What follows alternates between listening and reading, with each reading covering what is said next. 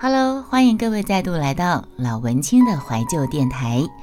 今天雅轩想跟大家分享的是，我很多年前曾经在小学代课过，嗯，就是没有教育师资，但是呢，没有教育学分的资格，因为我我女儿的小学。那个时候其实会蛮需要一些老师请假一天两天，或者是请公假，或者是请婚假，然后他需要大学毕业的资格的人，然后来代课。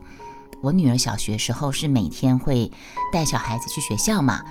所以那时候我带小孩去学校的时候呢，就顺便当说故事妈妈。说故事妈妈就是在老师去开会的时候呢，早自习时间陪着同学生讲讲故事，或者是看看他们的作业，辅导他们作业这样子。那二年级的时候，那个导师就跟我说：“啊，某某妈妈，我觉得你的资格、资历跟小孩的互动，还有你跟小孩子的。”那个什么辅导功课方面都没有问题，我们学校很需要一些代课老师，我不知道你有没有兴趣。也就因为这样的关系，反正我都一趟路带小孩去学校了。在女儿小学二年级的时候，我就开始展开，呃，又一个斜杠，就是除了在声音工作之外的，就有小学需要代课，老师就会找我。好，那我现在要念了一篇，是我当时。应该是所有部落格里面代课生活点滴这个分类里面第一篇，叫做《家家的经》。今天一年级代课，上次带过三星期的班级哦。那个三，你看我曾经带过一个班级，那个班级我带了三个星期，为什么这么久？我想一下。那个老师他们的导师去喉咙喉咙长茧，去开刀要休息，所以呢，他请了三个星期的病假。那所以我就带了这个一年级的班，带了三星期。你们知道吗？带小学一年级的班其实是嗯。一半一半，因为小学一年级它只有礼拜二是整天，然后其他一三四五都是半天。那半天的代课酬劳是一千块，那礼拜二是整天的话，代课酬劳是一千二，需要到下午四点。那我当然希望带半天啊，这是一个好处。但是呢，一年级你们就知道，一年级跟幼稚班年纪很接近，也就是一年级的时候，你必须当保姆一样。秩序无法受控制，各种状况特别多的时候，所以一带一年级有好有坏。嗯，那因为今天代课一年级这个班是上次我带过三星期的班级，彼此熟悉，学生一看到我走进教室就纷纷问好。然后呢，我照着班导的进度上完国语，上完数学，就看看影片，很快就到中午了，距离午休时间还有半堂课的时间。有一位很娇小的女生，泪连连地从教室外面走到我面前。我一问原因，她就边哭边说：“我妈妈要出国了，我想妈妈。因为阿贝打妈妈，所以妈妈要出国不回来了。嗯，爸爸他也不疼妈妈，所以妈妈要回越南。所以我想妈妈，然后就哭了这样子。”我就安慰他：“妈妈还会回来吧？”他就回答我说：“你看，妈妈给我这些钱，要我慢慢的花。他说他过年后才会回来看我。”我看着这个小女孩豆大的泪珠滚滚的滑下脸庞，我心里面真的很不忍心。当妈妈的人心里面总会有一块是比较柔软的，我就只能安慰她说：“要乖乖的，妈妈很快就会来看你的。”并且要他把钱收好，他的话一直萦绕在我的脑海里。我心里想，大概是个家暴外加外籍配偶的复杂的家庭问题吧。午餐钟响，有一个老太太给这个小女孩送饭来了，点头寒暄。我知道那个是这个小女孩的奶奶。我跟他打个招呼之后，我稍微提了一下刚才小孩子哭的事情。我原本是想请这个奶奶安抚小孩的情绪，我没有要探人隐私的意思。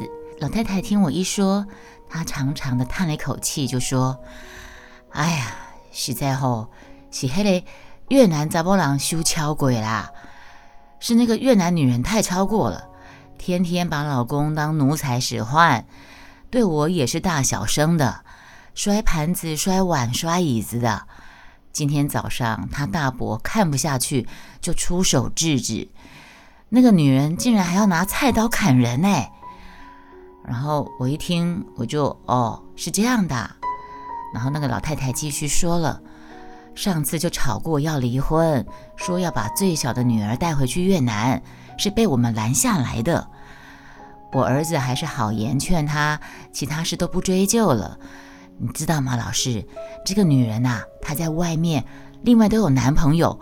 呃，我儿子都不在乎了，为了四个小孩，一家人还是继续好好的过日子。可是没想到这个越南女人呐，她还是坚持要离婚。现在终于离啦，说是回来看孩子，又吵吵闹闹好几天了。哎呀，算了算了算了，就当做他们缘分已经尽了。他说要把最小这个孩子带回去越南，我随便他啦，就这样子。